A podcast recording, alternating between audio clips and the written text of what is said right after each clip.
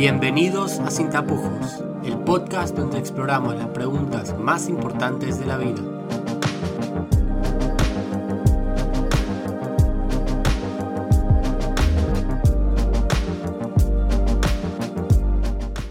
Episodio número 2.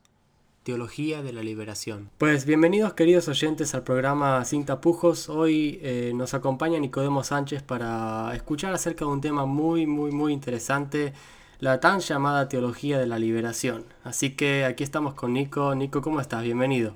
Hola, ¿qué tal? Estoy bien. Ah, bien, un sábado tranquilo, justo antes del trabajo. Conversar un rato contigo. Está bien. Qué bueno, qué bueno, me alegro mucho. Nos estás hablando desde Dallas, Texas, Estados Unidos. Así que tuvimos que coordinar un poco el horario. Siete horas de diferencia, un poco complicado, pero bueno, acá estamos. Así que Nico, si, si podés y si querés, eh, ¿por qué no te introducís? ¿Nos decís quién sos un poco? Ok. Ah, soy... Mi nombre completo es Rabí Nicodemo. Y sí, es un poco raro. Eh, soy hijo de pastores. Crecí... Bueno, nací y me crié en, Perú. Viajé, mis padres eran misioneros y viajé sea, mi infancia no la pasé toda en un solo lugar, sino que viajé por diferentes partes en Perú y también a veces fuera de Perú. Y ya, luego a los 18 vengo a Estados Unidos a estudiar teología práctica CFNI.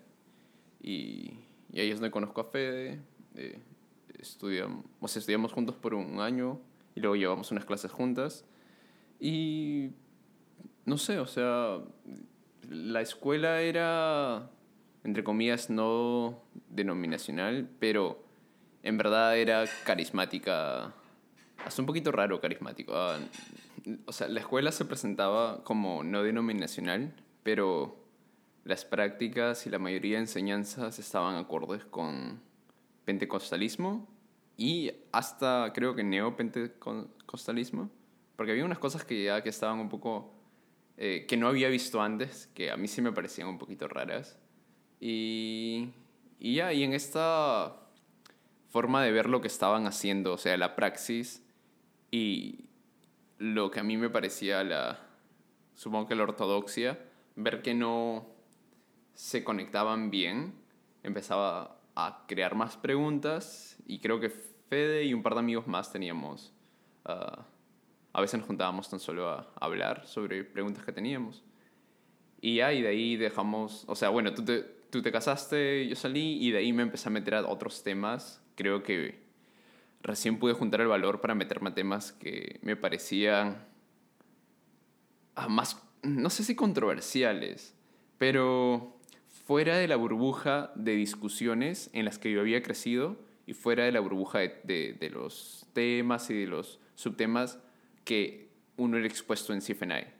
Y, ahí, y de ahí empecé a creo que leer más cosas y diferentes cosas. Y sí, y uno de, los, esos temas que he llegado a leer más, un poco más, es Teología de la Liberación, que es un tema interesante.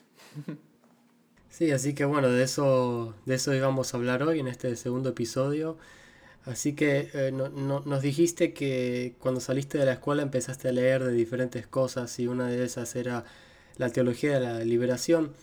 Eh, antes de adentrarnos de pleno en qué es, eh, qué, ¿Qué característica, qué, qué es lo que te atrajo más acerca de esta teología para hacer que vos de alguna forma empezases a leer todavía más acerca de ese tema?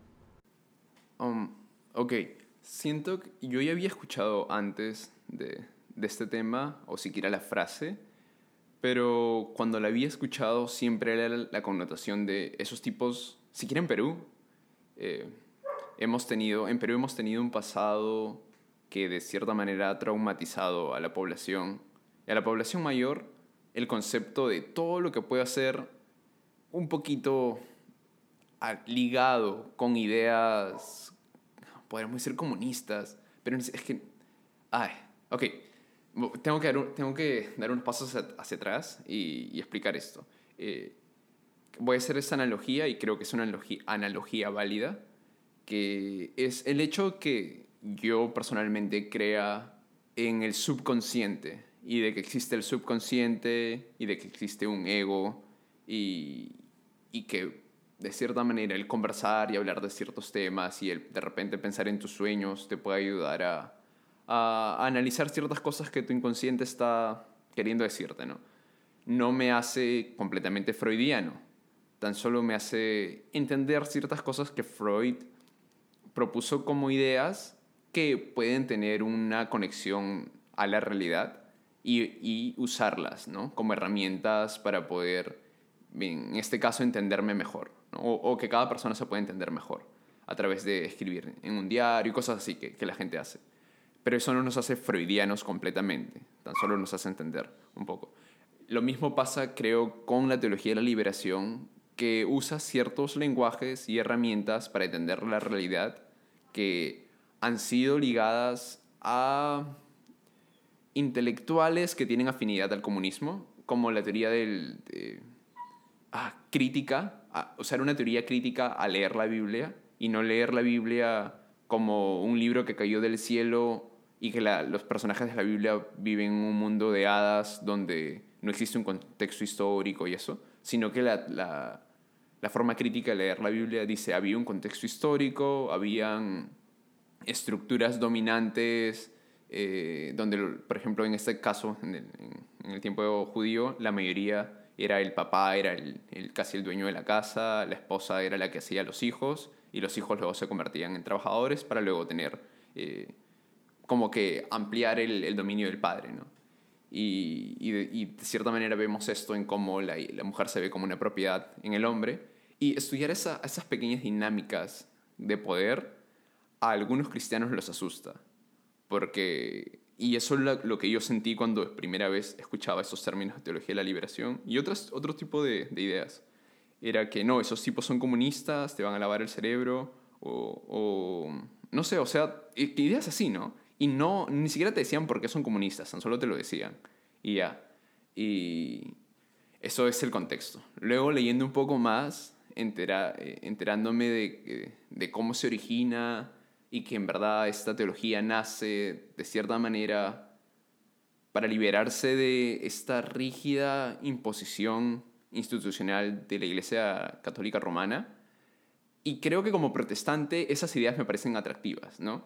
Creo que sí, tenemos a héroe, eh, uno de nuestros héroes creo que es Lutero, y teniendo a Lutero como héroe, creo que no puedes esperar que los niños tan solo acepten lo que el pastor o lo que el mini papa de su iglesia está diciendo, ¿no? No puedes esperar, o sea, si les estás diciendo que, que nosotros nacimos de, de estos cuestionamientos que tuvo Lutero sobre su iglesia y en la iglesia en la que estaba, eh, ¿cómo nos vas a decir a nosotros que no podemos cuestionar la iglesia en la que estamos nosotros ahora, no? Y, El modelo a seguir, ¿no? Sí, y, y, y, se convierte en eso, que los protestantes nos seguimos llamando protestantes, pero nunca protestamos. y, nos y tan solo tenemos el nombre, el nombre pierde cualquier significado, pierde cualquier valor y se convierte en, tan solo en una etiqueta más, ¿no?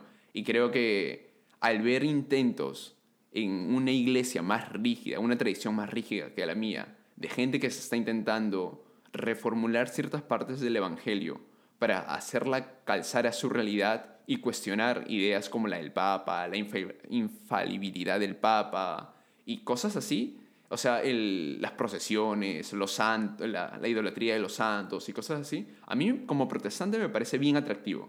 Y desde ahí eh, eso es lo que más creo que me atrae. Esa verme, ver el reflejo de gente que en otra tradición también está intentando luchar en contra de cosas que, que los están usando el lenguaje, o sea, que ellos usan, oprimiendo, ¿no?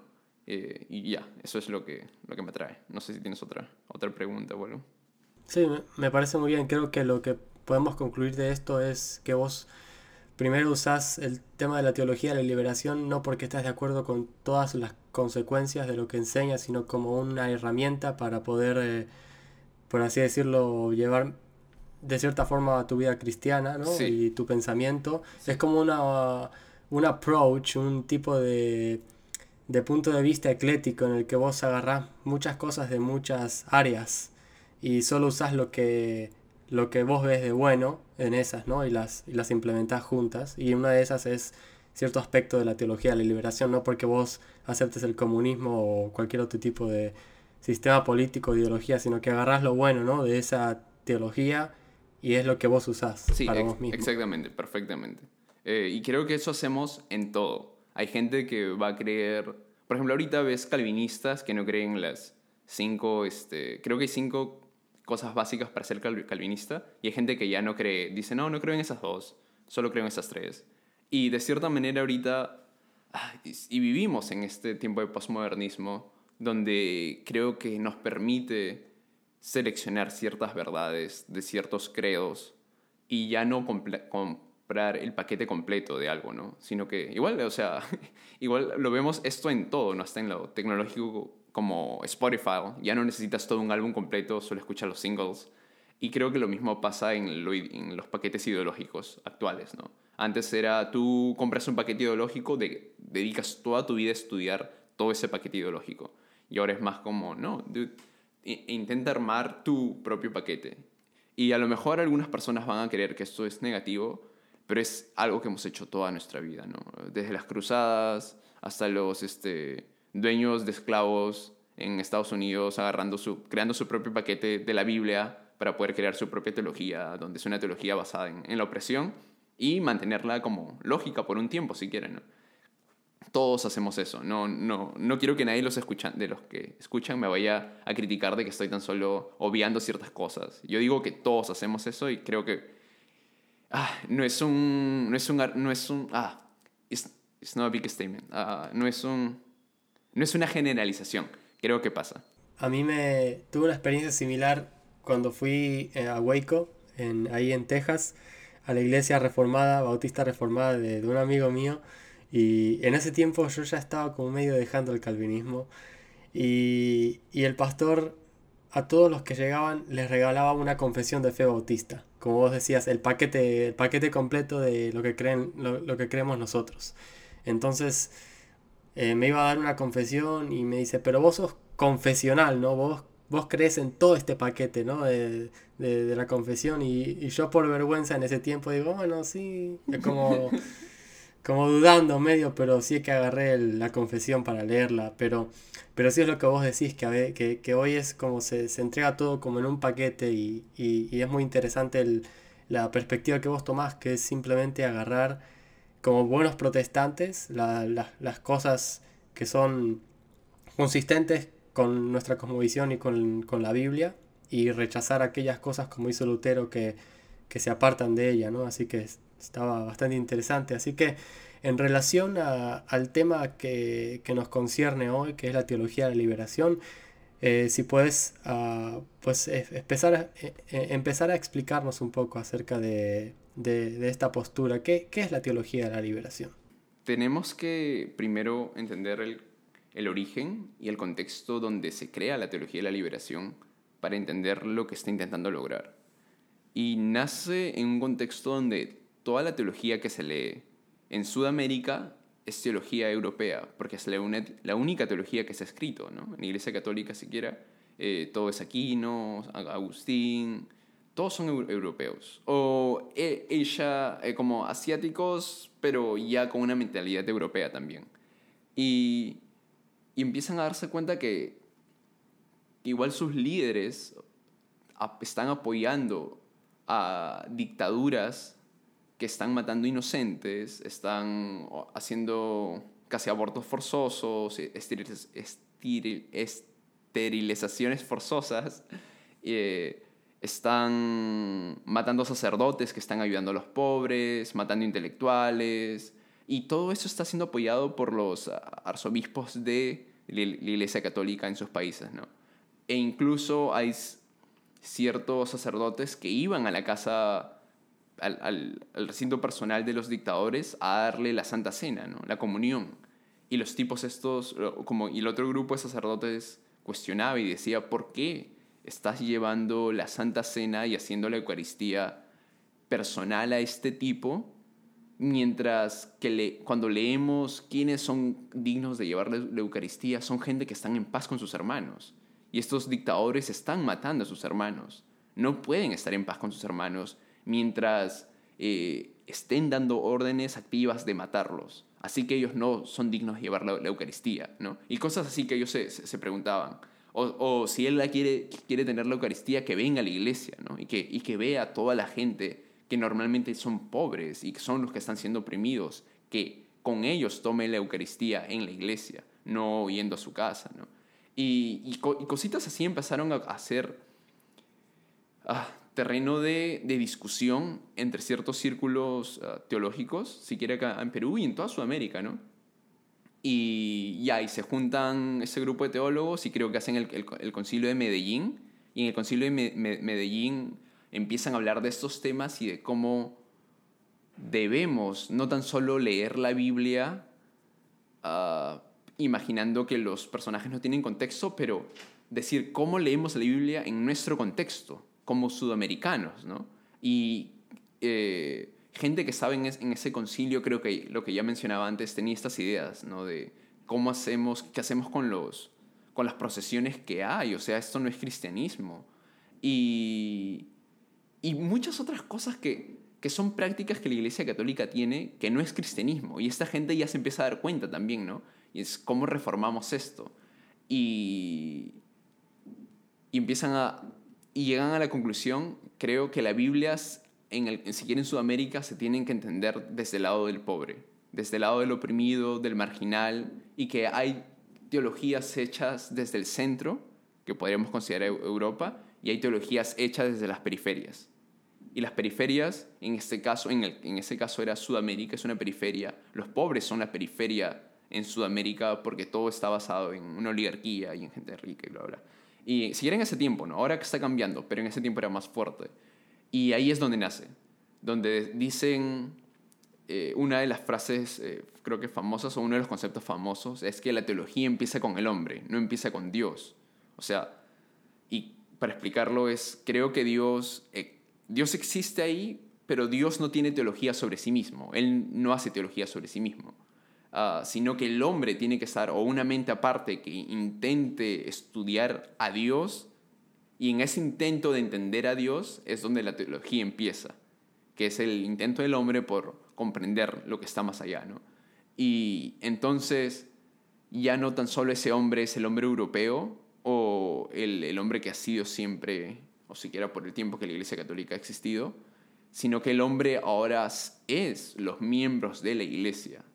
El, hombre que hace teología es el pobre que a las justas sabe leer y escribir, pero está intentando ir a la iglesia. Y ese es el hombre donde tenemos la iglesia, de cierta manera, lo que proponen estos es que tiene que apoyar a ese hombre a hacer teología.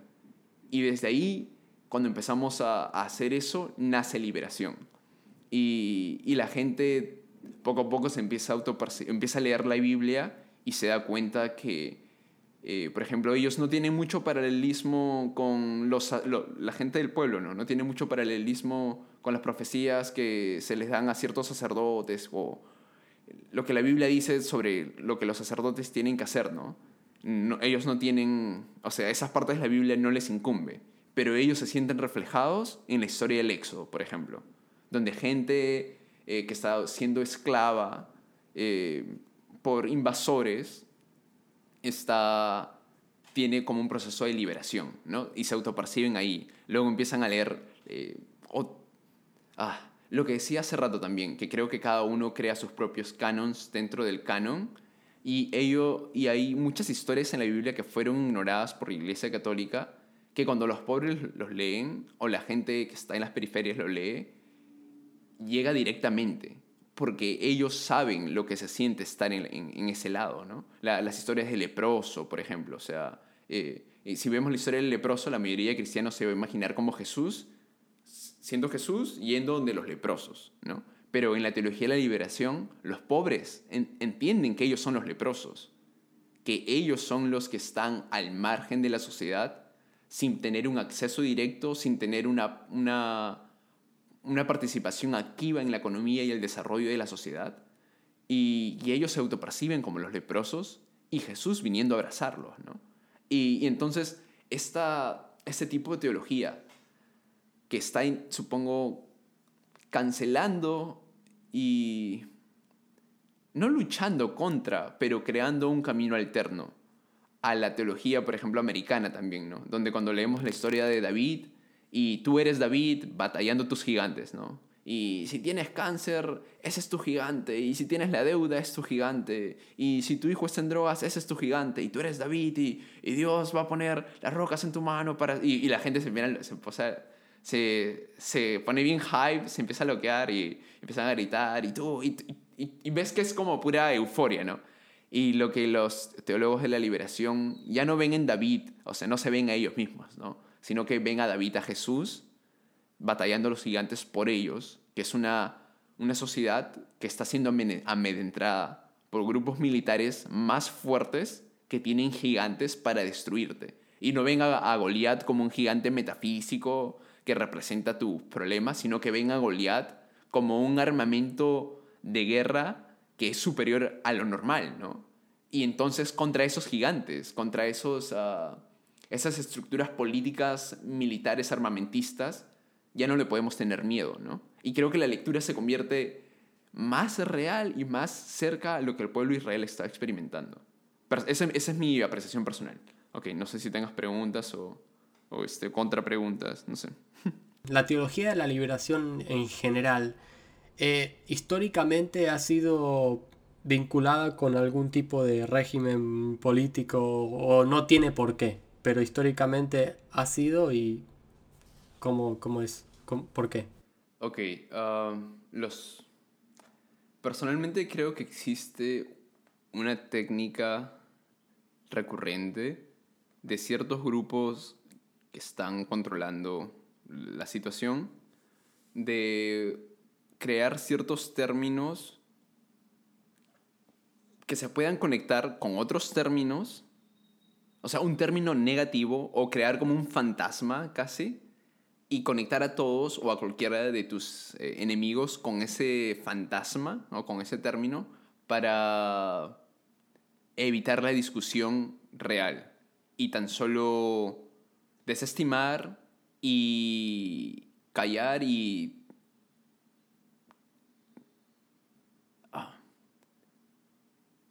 estoy intentando buscar algunas palabras que sean más comunes. Por ejemplo, en Perú existe eh, este casi estrategia que se llama el terruqueo, eh, que consiste en cualquier persona que esté contra o que diga, ¿por qué estamos, por qué los pobres están muriendo tanto acá? Y, oh, eres, eres terrorista, ¿no? Eres socialista. Y es, no, tan solo estoy haciendo una pregunta. Y no, no, calla, terrorista. Y es como, ¿what? no, hay, no hay un como un cuarto o no hay un espacio de, de cuestionamiento porque si te ponen etiqueta de terrorista y ya no tienes, o de comunista, en Perú ya no tienes como voz, o tu voz ya es desacreditada en el discurso o en el, en, el ágora, lo podemos decir, ¿no? En el, en el debate. Y, y lo mismo creo yo que pasa con muchas cosas de la teología de la liberación.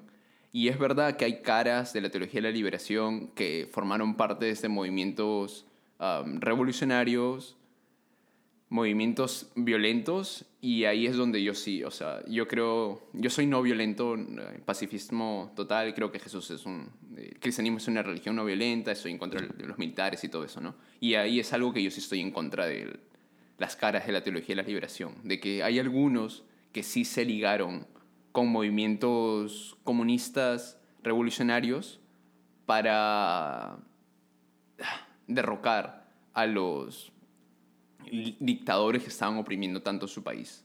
No creo que eso es una jugada válida como cristiano que debemos tomar, pero hay muchos héroes que tenemos en el cristianismo que han hecho cosas similares y, y el hecho que estén luchando de una forma material, o sea, tan, tan física contra los poderes de este mundo, creo que no los desestima.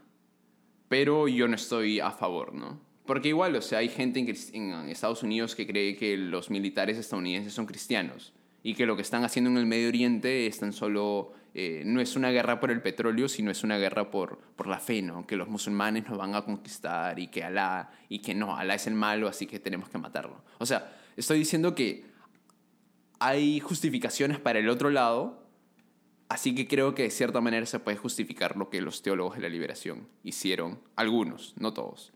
Y dentro del mismo grupo, o sea, no existe, no es una sola teología. Existen muchas diferentes posturas, ¿no? Hay algunos que son más, sí tenemos que hacer algo físicamente, ¿no? O sea, eh, huelgas, protestas y cosas así. Hay otros hasta más radicales que puedes considerar esos tipos están pensando tener armas, o sea, armas y, y, hay gente que lee la Biblia y que cree que hay uh, cierto permiso para nosotros violentamente imponer ciertas cosas. Hay gente que cree eso, yo no creo. Y está el otro grupo que es eh, no violento totalmente, ¿no? O sea, es una versión diversa. Pero sí han existido caras que han estado alineadas con partidos uh, subvencionados a veces también por la Revolución Soviética. Y, y luego también hay muchos padres, eh, sacerdotes inocentes matados por la CIA en sus parroquias por la CIA. O sea, ¿qué hace la CIA ahí? ¿O qué hace la CIA entrenando a este, eh, los ejércitos de los dictadores para matar sacerdotes? ¿no? ¿Qué, ¿Por qué está ahí? Y, y, creo que es porque esta teología es peligrosa en ese sentido, ¿no? Que es peligrosa porque empieza como pregunta, no empieza como tenemos un dogma, un cuadernito de dogmas que tenemos que crear, sino lo que hace esta pregunta esta teología es ser una pregunta. Y creo que eso es lo que toda teología debería ser. No ser tan solo una fórmula de creencias que es un salvavidas que tienes y ya, con esta cosita ya estás salvo, con este librito de creencias, y si te lo memorizas ya, ya sabes todo. No, sino que toda teología debe ser pregunta. Es, esta es la estructura de preguntas que podemos desarrollar para la Biblia. Y leer la Biblia no yendo con nuestras respuestas e intentando buscar justificaciones en la Biblia, sino que yendo con nuestras preguntas a la Biblia y que la Biblia las responda, ¿no? Y dejemos hablar a la Biblia. Y creo que eso es algo que yo veo a, la teología de la liberación hacer. Formularse más como pregunta que como respuesta a todos los males, ¿no? Y, eso es, eh, no sé, este, sigue, sigue. Creo que por eso es peligroso. Sí, está, está, está muy bien. Eh. Entonces se podría decir que aunque ha, estado eh, vinculada a, cierta violencia, no es inherentemente violento, violenta esa teología, ¿no? Sí, sí, sí, o sea, como Lutero, ¿no? Lutero que quería matar al Papa, quería matar judíos y cosas así, ¿no? Y no... Antisemitismo y todo eso. Y, no por eso desestimamos todo lo que él hizo. La teología de Lutero, claro. Sí, y creo que hay partes, siempre va a haber baches, ¿no? En toda teología. Sí, y, una persona del siglo XXI que creo que encarna muy bien lo que es la teología de la liberación es, es el, Papa Francisco, sorprendentemente, ¿no? Que para mí como Papa es un desastre en cuanto a la teología católica, pero eh, el tipo, vi, vi el documental eh, llamado Francis, A Man of His World, Francisco, un hombre de su mundo, y la verdad es que me, me, impactó mucho porque el tipo sí que está muy centrado en, en los pobres, ¿no? Y, y, y, lo, lo, ves muy... Desde, que empezó como sacerdote en, en, Argentina, muy fuerte. Así que, bueno, sí, recomiendo a cualquiera que quiera ver eh, el, documental.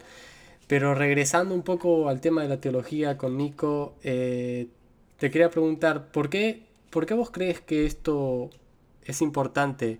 ¿Por qué crees que la gente debería saber lo que es eh, o incluso aplicar ciertos principios de esta teología. Si vos te encontrás a una persona en la calle que te pregunta, pues, ¿por qué debería escucharte? ¿Por qué esto es importante para mí o para cualquier cristiano? Ok. Ah,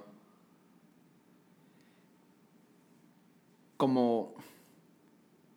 Creo que igual eso depende a quién y cuál es la persona o qué tipo de persona en la calle es la que me está preguntando esto, ¿no? Si es un católico o un protestante.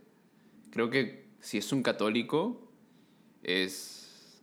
Yo personalmente no, o sea, no, no soy católico, no soy católico romano, no... Los rituales que ellos hacen no, no me satisface, no, no, o no te satisface como placer, sino que no, no los encuentro ah, útiles personalmente.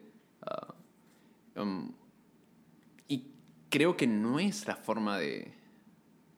Ah, espera, creo que vas a tener que cortar esto igual. Estoy intentando pensar. Ok. Creo que la respuesta depende de qué, de qué tipo de persona me encuentro en la calle y quién está haciendo la pregunta. Y si es un católico, creo que es más complejo porque el tipo está cuestionando cosas fundamentales, o no, no el tipo, sino eh, muchos, muchas caras de esta teología o teólogos que están... Y hay más teólogos, o sea, no estoy diciendo que solo esta, esta gente de teología, hay teólogos alemanes también cuestionando la infalibilidad del Papa y cosas así, no el bautizo de niños y cosas así. Y hay más gente, eh, las procesiones, las estatuas y todo eso. Ah, pero creo que le diría que Creo, sí, que a un católico le diría hay muchas cosas más para cuestionar en esta fe, en esta hermosa tradición, ¿no? Hay... Hay mucha más riqueza de la que la gente puede obtener en las misas, ¿no? Hay mucha más riqueza en la Biblia de lo que hemos descubierto hasta ahora como la doctrina infalible, sino que hay más. Y como un protestante, y como a un protestante le diría que hay una versión del cristianismo que dice esto, ¿no? El Jesús, el Padre es como, como que está molesto y nos quiere meter un correazo, nos quiere golpear, y Jesús se mete en el camino, ¿no? Y ahí el correazo le cae a Jesús. Y entonces el correazo o, el, cable, con lo que nos quiera golpear Dios, ¿no? y ahí Jesús se mete y a él le cae y ya, pues somos perdonados y de cierta manera el pecado que el Padre quería este, desfogarse, o sea, la ira que el Padre quería desfogar en nosotros, la desfoga en Cristo. Y lo que hace esto es que nos da como un ticket dorado que si nosotros hacemos una oración especial o unas palabras mágicas especiales, con ese ticket dorado que estamos eh, recibiendo, que es por gracia, pero no lo puedes recibir si no haces la oración, así que no es por gracia, pero es por gracia, pero en verdad tú tienes que hacer la oración y si no la haces no la recibes, pero es por gracia, por si acaso. Y, y ese ticket dorado, cuando te mueras, eh, lo puedes ir, puedes ir donde San Pedro y él te va a dejar entrar a, a este lugar con mansiones y con eh, calles de oro y con mar de cristal y donde vas a tener el cuerpo perfecto y algunos se imaginan rubios allá eh, algunos latinos se imaginan rubios y van a ser delgados y musculo o musculosos, como sean, ¿no? Como quieran, como se imaginen. Y van a tener Lamborghinis y eso. Y, y así es como imaginan el, el Evangelio. Y hay otra versión del Evangelio que es la que yo creo, que la humanidad sacrifica a Cristo porque no podemos... Eh, porque el matar lo bueno está en la naturaleza humana y Dios no nos, no nos lucha. Nos deja que nos desfoguemos hasta donde el ser humano quiera desfogarse con lo más bueno del universo que es Cristo. Y los humanos destruimos completamente cualquier tipo de bondad y, y luz que puede existir en nuestra realidad. Y eso es Cristo. Y Cristo resucita y nos enseña que por más mal que podamos hacer, él, o sea, Él nos va a dejar hacerlo, pero al final Él va a resucitar para enseñarnos un nuevo camino, ¿no? Y el nuevo camino creo que empieza con, con el Sermón del Monte, empieza con la lectura que Cristo da en la sinagoga, diciendo que el año del jubileo está siendo inaugurado y que hay una nueva forma de hacer la vida, que no es la forma de Egipto, no es la forma de Babilonia, no es la forma de Babel, no es la forma de Roma, no es la forma de Jerusalén, que al final se convirtió en una en una, en una figura opresora más, ¿no? Jerusalén.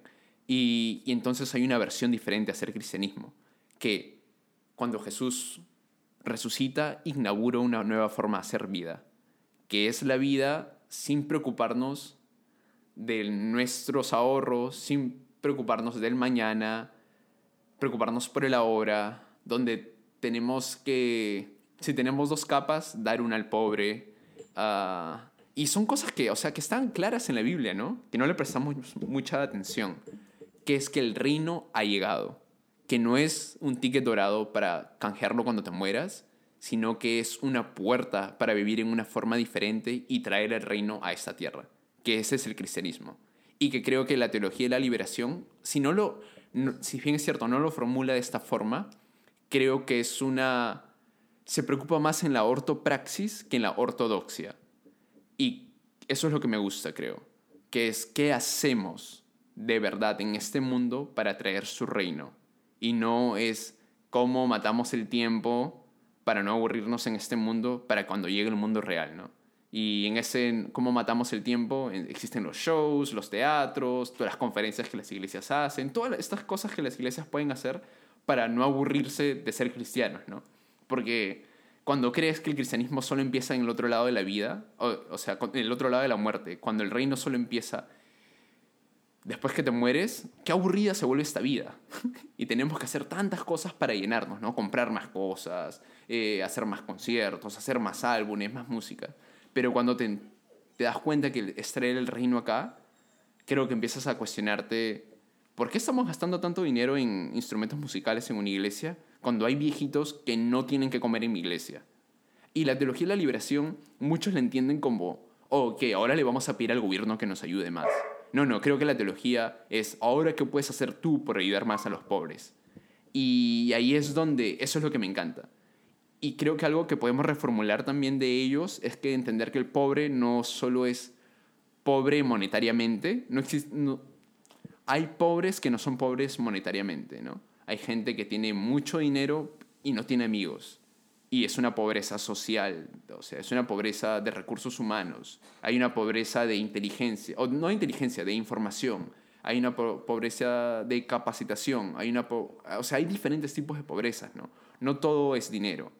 Y creo que la teología de la liberación me ha enseñado que en el círculo en el que esté, siempre va a haber alguien que esté un poquito más rechazado que el resto, o que tenga un poco menos de algo que el resto y que en, ese, en, ese, en esa persona es donde me tengo que enfocar para de cierta manera uh, como darle el balance con el resto de gente, ¿no? Y eso también te lleva a entender que es mucho de contexto personal. Si tu contexto personal no tienes pobres, pobres alrededor tuyo y solo hay ricos, o sea, no te puedes sentar de manos cruzadas y decir, ah, es que acá no hay pobres, no tengo que hacer nada, ¿no? Ah, disculpa que me esté alargando, pero... Está perfecto, está perfecto. Perfecto, así que bueno, eh, estuvo demasiado interesante. Ojalá pudiéramos seguir por horas y horas. Ya el, público nos, nos reclamará si, si, quiere más o no de esto. Eh, supongo que sí, porque a mí la verdad es que me ha encantado. Y, bueno, por, último, te quería preguntar acerca de los, del, del libro o los libros que vos podrías recomendar. De todas formas, vamos a dejar los links en la descripción del programa. Pero de todas formas, si vos pudieras darnos uno o dos libros eh, de, acerca de, este tema para que la gente pueda aprender más. Ok, sí. Profundizar. Sí, es. Hay un libro que, me, que es el primer libro que leí sobre eso. Es de Barry, de Berryman Philip, que se llama Teología de la Liberación. Y es un. Es no, no sé si es PhD, pero es un erudito, creo que es americano, que viene, vino a Perú. Que, disculpa, es un erudito americano que vino a Sudamérica y vio de, primera mano lo que fue la teología de la liberación y tiene testimonios prácticos de lo que cómo se ve la teología de la liberación y también te presenta ciertas críticas que ha tenido esa teología de parte de Ratzinger y de Juan Pablo II, ¿no? Y ciertos problemas que ha tenido con, con el Vaticano y esas cosas. Es interesante, me parece... Sí, está intentando defender esta teología, pero creo que es un libro sobrio. O sea, puedes tener los dos lados, ¿no? El lado negativo y el lado positivo de esta teología. Y luego también hay, esa teología ha desarrollado un montón de teologías, que es la Black Liberation Theology, Feminist Liberation Theology, Jewish Liberation Theology. También hay un libro sobre el conflicto del Medio Oriente de Mark Ellis. Uh, luego te los pasaré el texto. Y luego el clásico, que es el de Gustavo Gutiérrez, Teología de la Liberación.